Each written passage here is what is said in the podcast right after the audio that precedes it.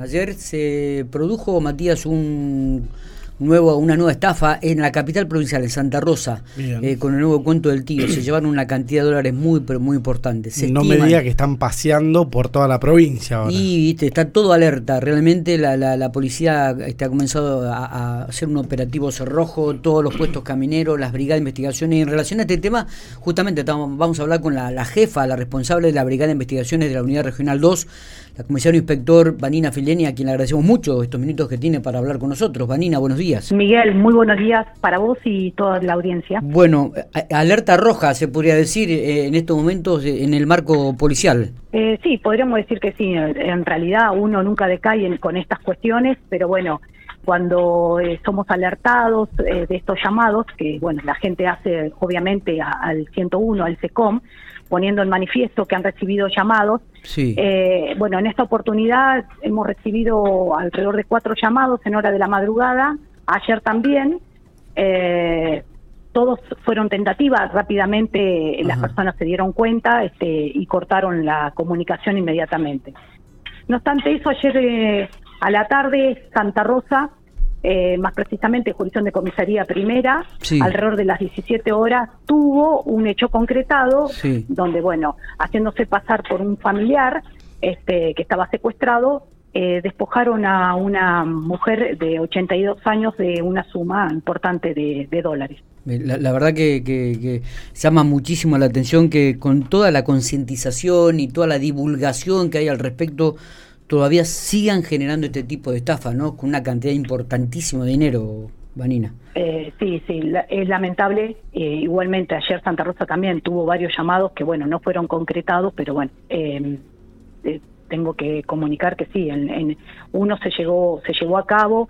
Esta gente no cesan, este, están permanentemente este, en este trabajo, ¿no es cierto?, realizando estas maniobras que, bueno, lamentablemente siempre tenemos por ahí una víctima que, que cae en este en este ardid, en este engaño, ¿no es cierto? En este caso, una, una mujer de 82 años. Lo importante para en, estas circunstancias es, este, que la gente, el vecino común, cuando vea algún... por favor, exactamente, se reciben esos llamados, corroboren con los familiares, eh, no, no se larguen directamente, bueno, y ahí es donde tenemos nosotros que hacer hincapié con nuestros adultos mayores que no contesten, que no pasen información, que no brinden datos, que le digan, mira mamá, si te llaman, este, llámame a mí primero, cortales, si yo tengo que pedirte dinero voy a venir personalmente, esas cuestiones que hay que recalcarle permanentemente a nuestros adultos mayores porque los llamados, Miguel, se realizan en todos los casos a números fijos, a líneas fijas.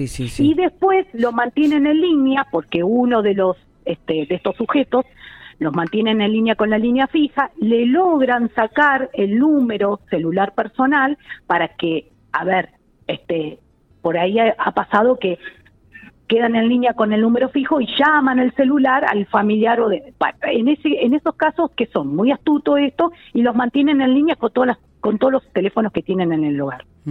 ¿Está? Sí, sí, sí, totalmente. no, eh, pasame el otro número, abuela, que te vamos a estar llamando para mejor comunicación o no sé qué. No, pero este no lo cortes, déjalo abierto. Entonces, el adulto mayor deja la línea fija, este, descolgado, entonces de esa forma nadie, ningún familiar se puede estar comunicando con ellos, o al revés.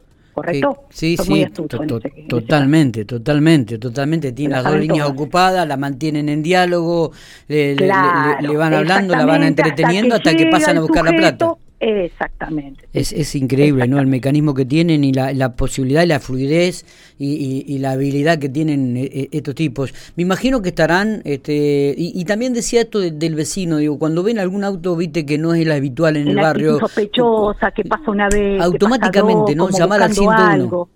Sí, por favor, inmediatamente, que estamos todos en forma, eh, todos comunicados entre nosotros acá, eh, están todas las comisarías, los jefes de las dependencias, alertos, este, y de ahí para abajo con todo su personal, obviamente, los puestos camineros. Nosotros con las brigadas inmediatamente nos, nos, nos, vamos intercomunicando cuando tenemos estas situaciones para estar alertos, porque ellos cuando ponen un GPS buscan la localidad o la ciudad mm, contigua más importante y si están en Santa Rosa, la que sigue somos nosotros, inmediatamente genera el pico o viceversa, ¿no es cierto? Claro. Claro, claro, totalmente.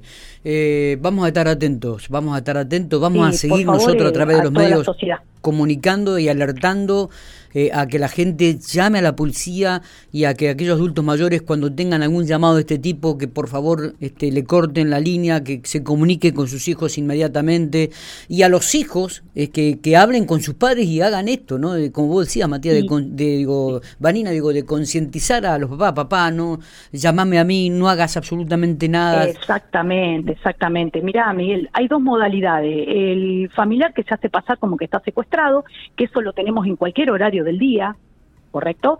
Porque te dicen, va a pasar un conocido mío, abuelo, fíjate, te van a darles el dinero, así me liberan. Eh, bueno, hacen la simulación, que tienen la boca golpeada, por eso el cambio de voz, mirá, no te reconozco. Y después tenemos el cambio de, dólares, y eso lo hacen en horarios bancarios hasta una o dos de la tarde. Eh, esas son las dos modalidades que tenemos recientemente. ¿Qué? Son modalidades viejas, pero es la que más utilizan. el familiar, que eso es en horario inhóspito, eh, horas de la madrugada, en distinto horario, y el, cambio de, moneda extranjera, este, que en algunos casos les dicen se, se puede venir un corralito, eh, fíjate, si tenés los dólares, preparalos, y demás. Exacto. Vamos a estar atentos y vamos a seguir concientizando nosotros también y colaborando a través de los medios para, para concientizar y para generar más, más conciencia en los adultos mayores y en aquellos tampoco que son adultos mayores y que muchas veces también caen en este tipo de cuento del tío. Eh, Vanina, gracias por estos minutos. Eh, muchas gracias.